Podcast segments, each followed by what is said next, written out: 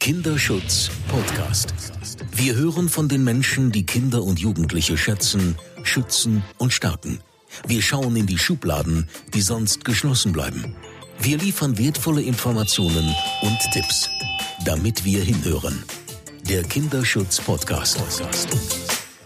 Ja, herzlich willkommen zu einer weiteren Folge des Kinderschutz Podcasts. Ich bin heute hier in München und wahrscheinlich sogar zum letzten Mal in den Räumen von Amina, weil ein Umzug ansteht noch in diesem Jahr. Und äh, von daher freue ich mich, weil ich ja schon seit über 20 Jahren hierher komme, die Gelegenheit zu haben, heute mit Christina Gottlöber von IMA und mit der Manuela Soller von Amina zu sprechen in unserem Podcast. Und um was kann es dabei gehen? Um die sicheren Wiesen, weil wir feiern 20-jähriges Jubiläum und ich freue mich riesig, dass ihr beide da seid. Vielen Dank. Vielen Dank für die Einladung und fürs Vorbeikommen. Na klar, gerne. München ist immer eine Reise wert.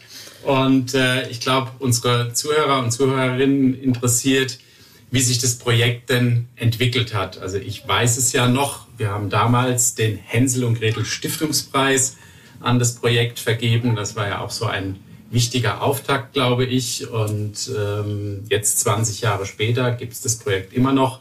Wie sieht es denn aus mit den Zahlen? Steigen wir doch mal gleich mit den harten Fakten ein. Christina vielleicht. Ja, mit den Zahlen. Also ähm, ich war im ersten Jahr selber nicht dabei, erst ab dem zweiten Jahr als Studentin und Praktikantin und bin dann der Wiesen treu geblieben. Deswegen konnte ich quasi diese statistische Veränderung äh, ganz direkt begleiten. Und wir hatten im ersten Jahr in unserem Wohnwagen, den wir damals noch hatten, 28 Frauen an 16 Wiesentagen, was damals irgendwie schon auch viel erschien. Also äh, dafür, dass das ja ganz neu war und man auch nicht wusste, wie viele werden da kommen, wie rege wird das Interesse sein, gibt es überhaupt eine Nachfrage, finden die Frauen den Weg. Und ähm, wenn man sich heute die Zahlen anschaut, dann ist das wirklich in den letzten 20 Jahren gefühlt explodiert. Wir haben ähm, 2022 insgesamt 450 Mädchen und Frauen am Safe Space gehabt und an einem der Spitzenabende waren es 65 Fälle. Also das heißt, wir haben an einem Abend mittlerweile mehr Klientinnen als im ersten Jahr während der ganzen Zeit. Und das ist natürlich irgendwie für uns einfach auch eine ganz große Bestätigung dass sich die Arbeit lohnt, dass die Arbeit ganz notwendig ist. Und ähm, wir führen die Zahlen jetzt nicht darauf zurück, dass es mehr Übergriffe gibt, sondern einfach über, auf den steigenden, stetig steigenden Bekanntheitsgrad. Mhm. Und ähm, du hast es schon gesagt, Safe Space, das ist, glaube ich, auch die neue Bezeichnung. Früher hieß es ja Security Point. Ihr habt euch umbenannt. Warum? Ich denke, ähm, äh, vor allem aus ja, dem Gedanken, dass es international griffiger ist, Safe Space zu sagen. Wir haben ja ein sehr internationales Publikum. Wir haben viele Beratungen äh, von Mädchen und Frauen, die nicht aus Deutschland stammen und die mit Security Point oft gar nichts verbinden können. Und nachdem international in den letzten, ich würde sagen, fünf bis zehn Jahren der Begriff Safe Space eigentlich ziemlich klar definiert ist und als Schutzraum auch bekannt ist unter dem Begriff, ähm, haben wir uns entschlossen, den Security Point, auch wenn es uns ein wenig schwer gefallen ist, ist, weil man hängt ja dann doch auch an so Bezeichnungen, ähm, umzubenennen in Safe Space. Mhm. Aber ich glaube, das internationale Publikum ist, ist ja auch ganz wichtig. Ich glaube, ganz viele Italiener kommen auch hier. Das heißt, die Materialien sind auch in verschiedenen Sprachen. Vielleicht, mhm. Manuela, welche Sprachen bedient ihr denn mit den Informationsmaterialien? Also äh, mit den Printmaterialien bedienen wir Deutsch und Englisch. Und wir haben auf der Homepage verschiedene Sprachen. Also das sind wir gerade auch in der Überarbeitung. Ähm, also zum Beispiel eben Italienisch, äh, wie du schon gesagt hast, aber auch äh, Französisch oder Spanisch, ähm, große Sprachen. Ich würde sagen, von der Zielgruppe, die wir erreichen, sind es viele Amerikanerinnen, die zu uns kommen, äh, Australierinnen auch, ähm, Italienerinnen teilweise.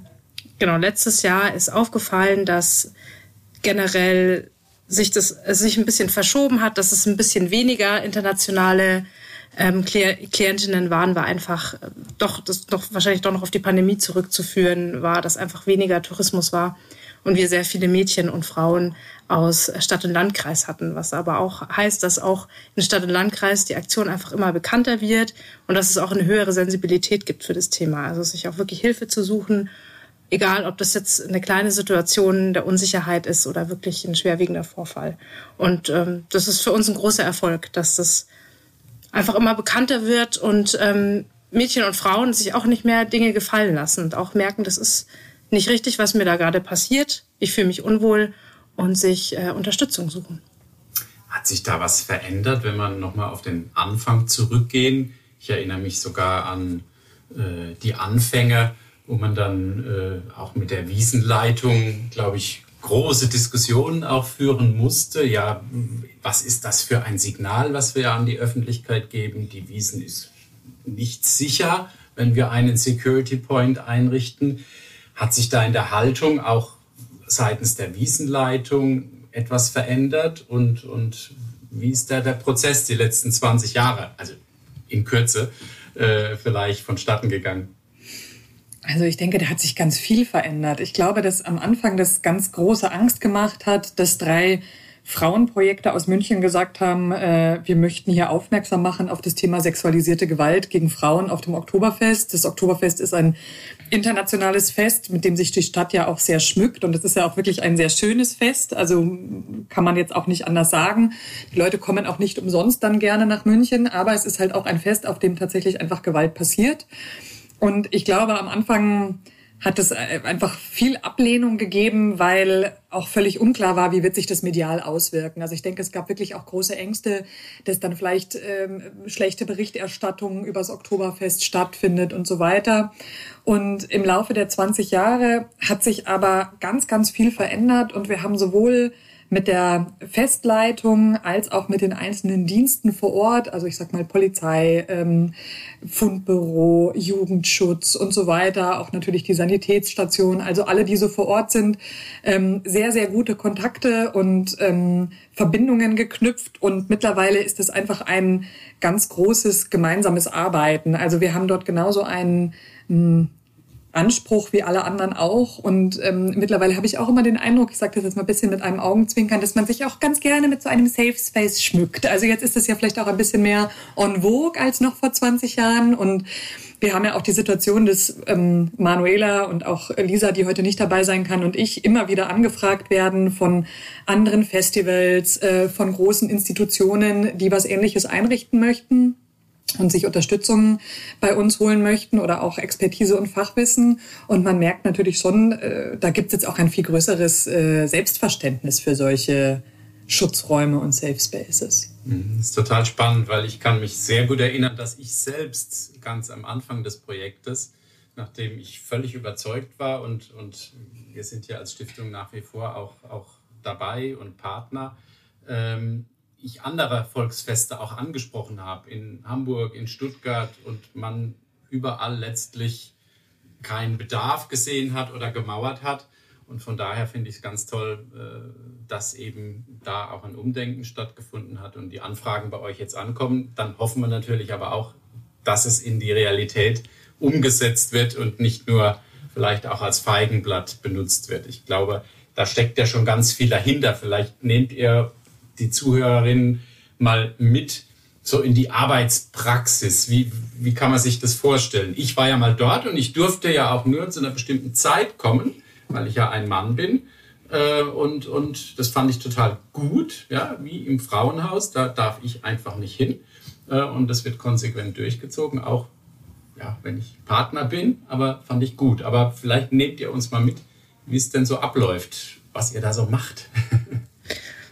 Fange mal an. Also genau, also wir, wir bieten Besuche an, auch während des äh, Oktoberfests am Safe Space. Aber genau wie du sagst, ähm, wichtig ist, dass einfach zu den Öffnungszeiten äh, da Raum ist für Klientinnen, die Anliegen haben. Und äh, die Öffnungszeiten, die sind immer unter der Woche ab 18 Uhr bis 1 Uhr äh, nachts und am Wochenende und an Feiertagen von äh, 15.30 Uhr bis 1 Uhr. Also da fangen wir schon ein bisschen früher an. Genau, und ähm, genau, außerhalb dieser Zeiten kann man gerne eben auch ähm, mit uns einen Termin machen und vorbeikommen. Ähm, wenn wir Pressearbeit machen zum Beispiel, achten wir auch darauf, dass die Räume da nicht irgendwie bildlich abgebildet werden, also durch ähm, Videos oder Fotos. Also da achten wir dann darauf, draußen Aufnahmen zu machen zum Beispiel, weil es einfach ein Safe Space sein soll, wo auch einfach nicht so bekannt ist, wo ist der genau. Also es ist klar ist es in dem Servicezentrum. Auf dem Oktoberfest haben wir einen festen Platz. Ähm, aber es soll einfach auch für mögliche Täter, TäterInnen ähm, erschwert werden, da auch irgendwie einzudringen im, im Zweifelsfall. Genau, und wir Aber haben. Wie finden dann die äh, Frauen euch? Ne? Wenn man auf der Ja, einen Seite ja. müsst ihr euch ein bisschen Genau, verstecken, genau. aber wie finden die euch? Ähm, wir haben ähm, unsere Mitarbeiterinnen, also wir haben äh, vor allem ehrenamtliche Mitarbeiterinnen und wir haben auch immer zwei Fachfrauen jeden Tag im Dienst, die eben fachlich ausgebildet sind, die sich äh, auskennen für äh, in, ja, in Themen der Interventionsberatung, die das in ihrem beruflichen Alltag machen. Also sie machen das dann immer so als Nebentätigkeit und viele schon auch seit vielen Jahren, äh, die uns da sehr treu sind. Und äh, die ehrenamtlichen Mitarbeiterinnen, die sind zu finden eben bei dem ähm, Eingangstür auch zum Eingang Erste Hilfe, also wo es auch zur Sanitätsstation äh, geht. Und da kann man eben die Mitarbeiterin ansprechen und die bringen dann eben die Mädchen und Frauen zu uns und äh, unterstützen die. Äh, ja, Und es gibt doch auch ein Auto, meine ich. Irgendwie ja. mit, mit bis nach Hause fahren, sicher nach Hause kommen. Wie, was hat's damit auf sich?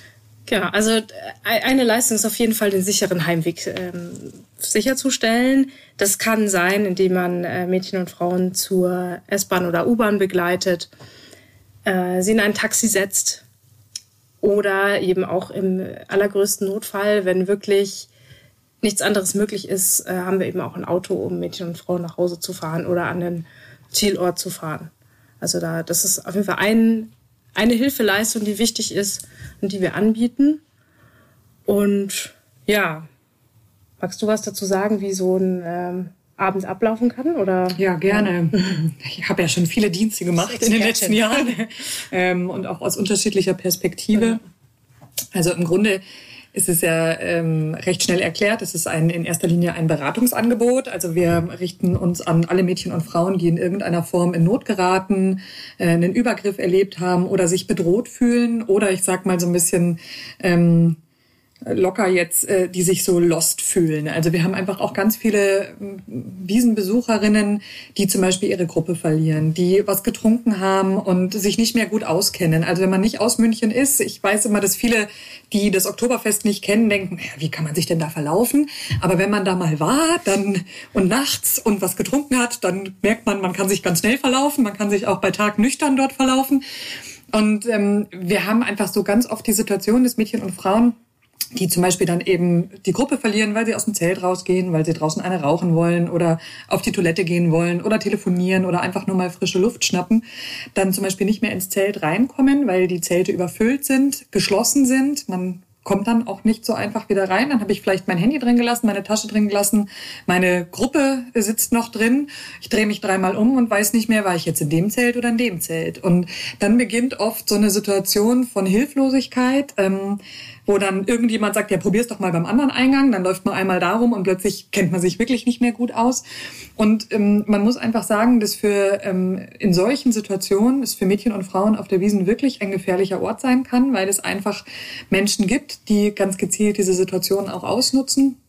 Ähm, wir erleben immer wieder Frauen, die uns von massiven Belästigungen, Bedrohungen berichten, die sagen, sie wurden dann von Männern, einzelnen Personen, aber auch Gruppen verfolgt, die ihnen hinterhergegangen sind, die sie immer wieder angesprochen haben, die sie vielleicht dann auch schon angefangen haben zu bedrängen, ähm, die wirklich in eine ganz konkrete Notlage kommen, ich sag mal in Anführungsstrichen, bevor ein schwerwiegender Übergriff passiert ist und wo wir auch wissen, wenn diese Frauen jetzt heute Abend keine Unterstützung erhalten, dann finden die wirklich ganz schwer den Weg nach Hause und dann wird die Gefährdung immer größer, weil auch der Selbstschutz immer schwieriger wird. Also wenn ich mich nicht auskenne, die Sprache nicht kenne, keine Hotelkarte mehr habe, kein Geld, kein Handy, ne, ihr könnt es euch vorstellen, es wird nicht leichter und dann ist man echt so ein bisschen lost. Ähm, Und das sind ganz viele Fälle, die dann zum Beispiel bei uns landen, die dann, wie Manu gesagt hat, entweder den Weg zu uns finden, die Ehrenamtlichen ansprechen an der Tür oder die zum Beispiel von Security-Kräften, von Wiesenbedienungen begleitet werden oder geschickt werden. Wir versuchen unser Angebot ja möglichst breit auch im Vorfeld, auch beim Personal der Wiesen bekannt zu machen, nicht natürlich nur so in der Öffentlichkeit. Damit auch wirklich ganz klar ist, wenn jemand eine hilflose Frau irgendwie antrifft, ist es einfach sinnvoll, sie zu uns zu begleiten. Wir kriegen auch Fälle vermittelt, zum Beispiel von der Polizeiwache oder von der Ambulanz wenn zum Beispiel eine Anzeige abgeschlossen ist und die Polizei sagt, ja, unsere Aufgabe ist jetzt damit sozusagen erledigt. Und dann muss man auch sagen, die Wiesenwache hat auch wirklich viel um die Ohren in der Zeit. Die können auch niemanden dann nach Hause begleiten. Das ist einfach nicht drin und auch nicht ihre Aufgabe. Und dann sind wir da. Und wir sind wirklich in allen Notlagen da und sind ein recht großes Team pro Abend, ähm, haben eben diesen einen Raum, in dem wir Beratung machen, in dem man aber auch einfach mal zur Ruhe kommen kann, was essen kann, was trinken kann, die Toilette benutzen kann, sich kurz auch mal ausruhen kann. Also oft ist es ja auch wahnsinnig anstrengend. Wir haben viele Frauen, die sehr lange nach dem Partner, der Partnerin, der Freundesgruppe suchen, die wirklich dann auch einfach erschöpft sind, verzweifelt sind. Ähm, und unter Alkoholeinfluss wird ja auch alles immer noch ein bisschen gefühlt schlimmer und mhm. dramatischer. Ähm, und dann ist es für uns einfach so, dass wir quasi das erledigen, was durch die Tür kommt, sage ich mal. Also wir äh, haben eigentlich in der Regel noch nie jemanden abgewiesen. Wir versuchen alle Frauen wirklich zu unterstützen in dem Anliegen, das sie jetzt haben, sei es ein kleines, sei es ein großes. Ähm, und das bedeutet eben auch, dass wir zum Beispiel auch im Falle einer Akutvergewaltigung wirklich die Frau beraten, stabilisieren, klären, ob sie eine Anzeige machen möchte, den Heimweg sichern. Manu hat es vorhin gesagt, da ist dann zum Beispiel der Fahrdienst ganz wichtig eine Frau nach einem wirklich schwereren Übergriff oder generell in einer schwierigen persönlichen Situation möchte man ungern ins Taxi setzen. Da ist einfach wichtig, dass wir wirklich nach Hause begleiten, auch bis die Frau sich wieder halbwegs sicher fühlen kann, an ihrer Seite sind oder sie dann eben zum Beispiel auch bei einem Anzeigeverfahren zu unterstützen, auch da zu begleiten, ins Krankenhaus. Also wir machen wirklich alles, was ansteht. Das sind so unsere Aufgaben, genau. Mhm sehr wertvoll, wie ich finde, und natürlich auch äh, schön zu hören, dass es einfach jetzt ein, ein vernetztes Handeln auch ist zwischen allen Akteurinnen äh, aller äh, Gewerke sozusagen im besten Fall und äh, vor allem auch die große Leistung der Ehrenamtlichen. Ich glaube, die kann nicht hoch genug bewertet werden, ähm, die da, ja, ich glaube, 14 Tage geht die Wiesen? 16. 16. Dieses Jahr sogar 18. 18 dieses Jahr. Oh, wow. Mm. ähm, das, das ist schon eine Herausforderung und äh, eine Leistung, das, das einfach ja, durchzuhalten auch. Ähm, in der Corona-Pandemie gab es die Wiesen ja nicht, zwei Jahre. Ähm, aber ihr wart dann trotzdem aktiv und äh, habt Filme erstellt. Ähm, erzählt mal davon ein bisschen. Welche Filme sind es und äh, um was geht es da? Ja, es gab zwei Aktionen. Also die Filmaktion war im zweiten Jahr. Im ersten Jahr gab es eine Plakataktion, ähm, wo einfach sehr viele Plakate aufgehängt wurden, auch in den Münchner SU-Bahnen ähm, mit dem Hashtag Kein Platz für sexuelle Übergriffe, wo einfach verschiedene KooperationspartnerInnen, AkteurInnen aus dem Oktoberfestbereich, unsere SchirmpartInnen, also die, der Oberbürgermeister, die Bürgermeisterinnen eben sich da ja eben ab, abbilden haben lassen auf den Plakaten, um zu sagen, auch mit oder ohne Wiesen ist es kein Platz für sexuelle Übergriffe in München mhm. oder VertreterInnen der Polizei waren zum Beispiel ähm, von anderen KooperationspartnerInnen oder ähm, ehrenamtliche Mitarbeiterinnen von uns, die damit abgebildet waren. Das war was, was ich zum Beispiel noch, da war ich noch nicht eben bei der sicheren Wiesen dabei und ähm, habe das aber sehr intensiv mitbekommen, tatsächlich diese Plakate. Es war große Öffentlichkeitswirksamkeit. Und bei den Filmen wurden drei verschiedene Themen äh, bearbeitet. Die sind auch auf unserer Homepage abzurufen und auf dem YouTube-Kanal. Und das eine sind äh, die Tipps, die auch in unseren Flyern drin sind, die da nochmal äh, verarbeitet wurden. Dann es gibt ein Video zum Thema Zivilcourage und es gibt noch ein Video zum Thema Nachsorge bei einer Vergewaltigung. Also was, wie gehen wir damit um? der Film ist auch, äh, glaube ich, vor allem äh, mit Bezug auch zum, zum Frauennotruf in mhm, München. Genau. Äh, es sind ja drei Partnerorganisationen, die das seit 20 Jahren umsetzen. Amina, Immer und eben Frauennotruf München. Ähm, und das zeigt einfach, wie wichtig dieses vernetzte Agieren ist aus allen Perspektiven. Und ich glaube, das macht das Projekt auch so erfolgreich. Ähm, ja, was, wie geht's weiter mit dem Projekt? Jetzt ist es ja dieses Jahr äh, 20-jähriges Jubiläum. Was sind die Herausforderungen? Was steht neu an? Auch vielleicht noch mal ein paar Worte zum Schulhofprojekt. Warum macht ihr das? Ich starte mal mit dem Pausenhofprojekt oder dem sogenannten Pausenhofprojekt. Das ist entstanden und hat tatsächlich in erster Linie auf dem Pausenhof stattgefunden. Es war als Informationsangebot für Münchner SchülerInnen gedacht. Und wir haben auch das in der Corona-Zeit, ähm, als wir sozusagen ja auch etwas mehr Zeit hatten, um mal zu reflektieren, zu gucken, was wollen wir noch ausbauen, verändern, machen, haben wir auch das Pausenhof-Projekt so ein bisschen überarbeitet und sind dann letztes Jahr 2022 mit einem neu gestalteten Konzept an die Schulen herangetreten. Und jetzt sind wir eben nicht mehr nur noch auf dem Pausenhof, sondern wir bieten vor allem Schulworkshops an, gehen für eine Schulstunde in eine Klasse und teilen eben nicht nur unsere Flyer aus und machen auch das Angebot bekannt, sondern arbeiten mit allen SchülerInnen, also Jungs und Mädchen, äh, zu den Themen Selbstschutz und Zivilcourage. Auch da sind ganz viele unserer Ehrenamtlichen dabei und unterstützen. Wir haben da auch so ein Team, ähm, vor allem von jungen Frauen, die auch vom Alter her ein bisschen näher dran sind an den SchülerInnen und das auch gut vermitteln können. Also, weil uns ja immer ganz wichtig ist, nicht zu sagen, geht nicht auf die Wiesen. Das ist ja nicht unser Anliegen. Das wollen manche Schulen gerne, dass wir so ein bisschen warnen.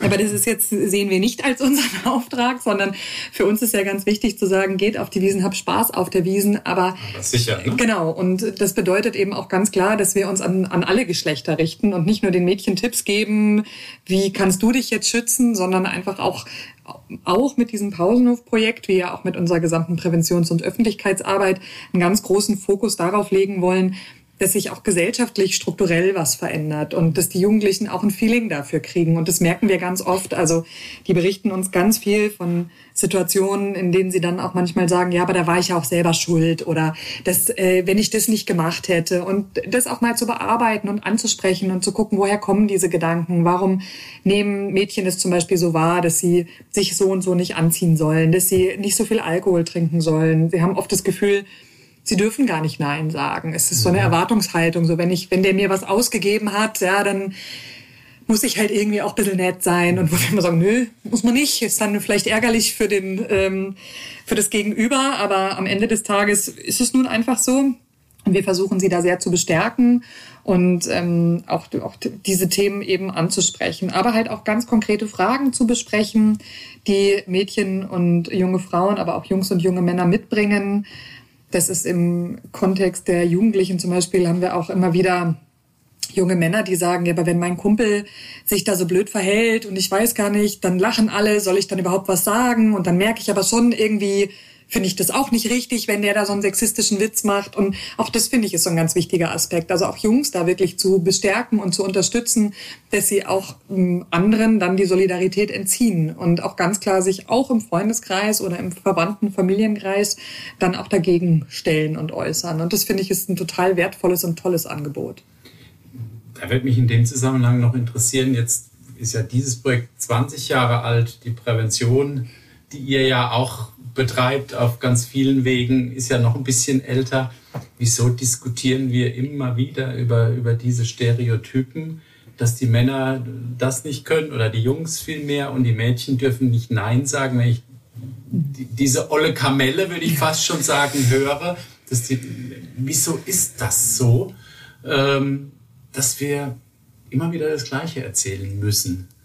Ich glaube, das ist einfach wirklich so ein, Aspekt der Sozialisierung, der sich nur ganz langsam ändern wird. Also wir merken das, das ist jetzt nicht mein Schwerpunkt, aber in der Immer arbeiten wir ja auch sonst viel mit Schulklassen, äh, auch im Bereich Prävention von Gewalt und ähm, da sind ähnliche Erfahrungen. Also dass sich das so ganz langsam nur verändert, dass man da echt einen langen Atem braucht. Ähm, Im Kontext Oktoberfest habe ich immer den Eindruck, ist schon viel passiert. Da ist so diese Außenwahrnehmung einfach schon etwas anders, dass ähm, auch klarer geworden ist, hier ist kein Platz für sexuelle Gewalt. Aber gerade bei den Jugendlichen ist es ganz oft so, dass die noch sehr unsicher sind, dass sie sehr geprägt sind von diesen Aussagen, ähm, bleib lieber zu Hause. Also ich kann natürlich auch ein Stück weit Eltern verstehen, die sagen, will ich meine 14-, 15-jährige Tochter im Dirndl da abends alleine hingehen lassen? Es ist kein sicherer Ort für Mädchen und Frauen. Es ist einfach so. Und ich glaube, das ist auch immer der Spagat, in dem wir uns bewegen, dass wir auf der einen Seite Mädchen und Frauen empowern möchten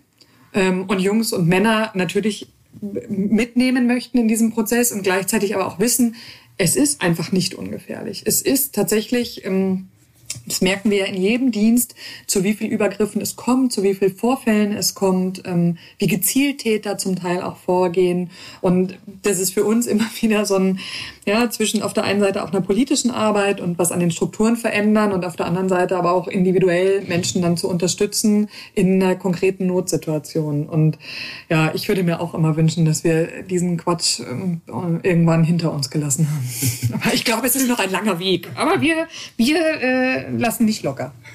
Ja, und ich denke, das ist auch also äh, ein Teil von der Zukunft äh, von uns oder was wir uns wünschen, da Präventionsangebote auch nochmal auszubauen und ähm, vielleicht nochmal mehr an zum Beispiel Pausenhofaktionen, mehr Schulen erreichen zu können zum Beispiel oder einfach ähm, Fortbildungen anbieten zu können für MultiplikatorInnen, sodass eben nicht dieser Punkt entsteht, dass an Schulen oder an Jugendzentren gesagt wird, naja, geht halt da nicht hin, so, sondern da Leuten auch was an die Hand zu geben, äh, da ja Mädchen zu bestärken und ähm, auch Jungs mit reinzunehmen, äh, zu überlegen, wie wie, wie kann Täterprävention aussehen, wie ähm, kann ich mich denn entsolidarisieren mit Freunden, die zum Beispiel übergriffig äh, werden, was ist dann irgendwie ein normales Verhalten, was nicht. Und ja, mit diesem Ziel, die Gesellschaft zu verändern und das ist so, solche Orte wie so ein Safe Space, das ist Idealvorstellung wäre, dass es das gar nicht braucht, ja, weil einfach alle gut miteinander umgehen, aber da einfach äh, näher hinzukommen und dazu schauen, ja, wie können wir uns weiterentwickeln? Wie gehen wir damit um, dass auch die ähm, Klientinnenzahlen immer größer werden? Also wir sind total an der Grenze der Kapazitäten, was mhm. Räumlichkeiten angeht, was Personal angeht. Und das ist auch was, was uns viel beschäftigt. Wie können wir damit umgehen?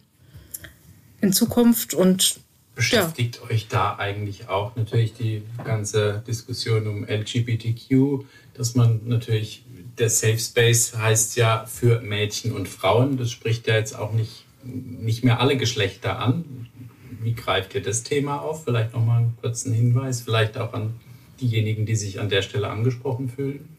Uns ist ganz wichtig, das ähm, haben wir auch in der Corona-Zeit in unseren Materialien geändert. Wir haben jetzt den, den Genderstern am Ende von Mädchen und Frauen aufgenommen. Ich weiß, dass der auch umstritten ist und dass es da auch immer wieder auch aus den verschiedenen Communities ähm, Rückmeldungen gibt, die erreichen uns auch. Wir sind da viel im Gespräch. Wir versuchen immer eine Sprachform zu finden, die möglichst viele anspricht. Für uns ist auch gerade der Stern ein wichtiges politisches Signal zu sagen, uns ist es wichtig, wir denken ähm, verschiedene Personengruppen mit, wir wollen ein möglichst offenes Angebot machen. Das richtet sich natürlich in erster Linie an Mädchen und Frauen, völlig egal ob cis oder trans, und an alle Personen, die ähm, ja sich da auch zugehörig fühlen. Also wir haben ich wirklich jetzt in den letzten Jahren viel darüber gesprochen, wie können wir uns da öffnen, wie können wir uns erweitern ähm, und trotzdem Schutzräume vorhalten.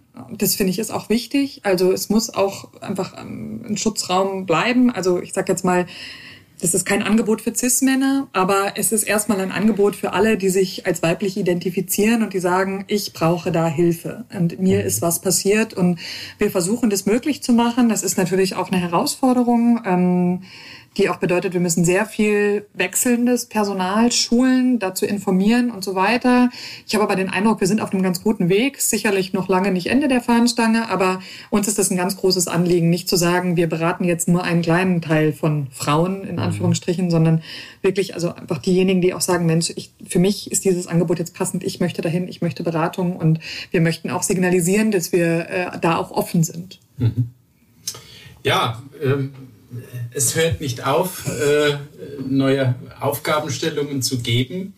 20 Jahre, würde ich sagen, auf die nächsten 20 Jahre, weil die Wiesen wird es weitergeben. Genauso wird es äh, die unterschiedlichsten Gewaltformen gegenüber Menschen geben. Ähm, und von daher ist es ein ganz, ganz wertvoller äh, Job, den ihr da alle macht. Und ähm, wir beenden unseren Podcast eigentlich immer mit unserer Rubrik, Rubrik 99 Sekunden für den Kinderschutz. Und die Rubrik will ich euch natürlich auch nicht vorenthalten. 99 Sekunden für den Kinderschutz. Was muss sich ändern? Also ich glaube, es braucht äh, mehr Aufklärung ähm, zum Thema Gewalt gegen Frauen, gegen Mädchen, mehr Präventionsangebote, mehr Gelder, mehr Personal, mehr Räumlichkeiten, so um auch da Angebote ausweiten zu können. Ja, und ich glaube, es braucht auch einfach eine strukturelle Veränderung. Also das ist das, was wir ja irgendwie on the long run, sage ich mal, auch einfach wollen, dass sich nach wie vor mehr tut. Es hat sich viel getan in den letzten 20 Jahren in der Münchner Stadtgesellschaft und trotzdem ist da immer noch ganz viel Luft nach oben und ich denke, das ist was, wo wir einfach sehr unermüdlich weiter dran arbeiten werden und uns für einsetzen werden, um da auch einfach den Schutz für möglichst alle Menschen zu gewährleisten und oder wir können ihn nicht gewährleisten, aber wir können es unterstützen, wir können uns dafür stark machen, dass die Wiesen einfach auch ein Ort ist, an dem sich jeder und jede wohlfühlen kann und sicher fühlen kann.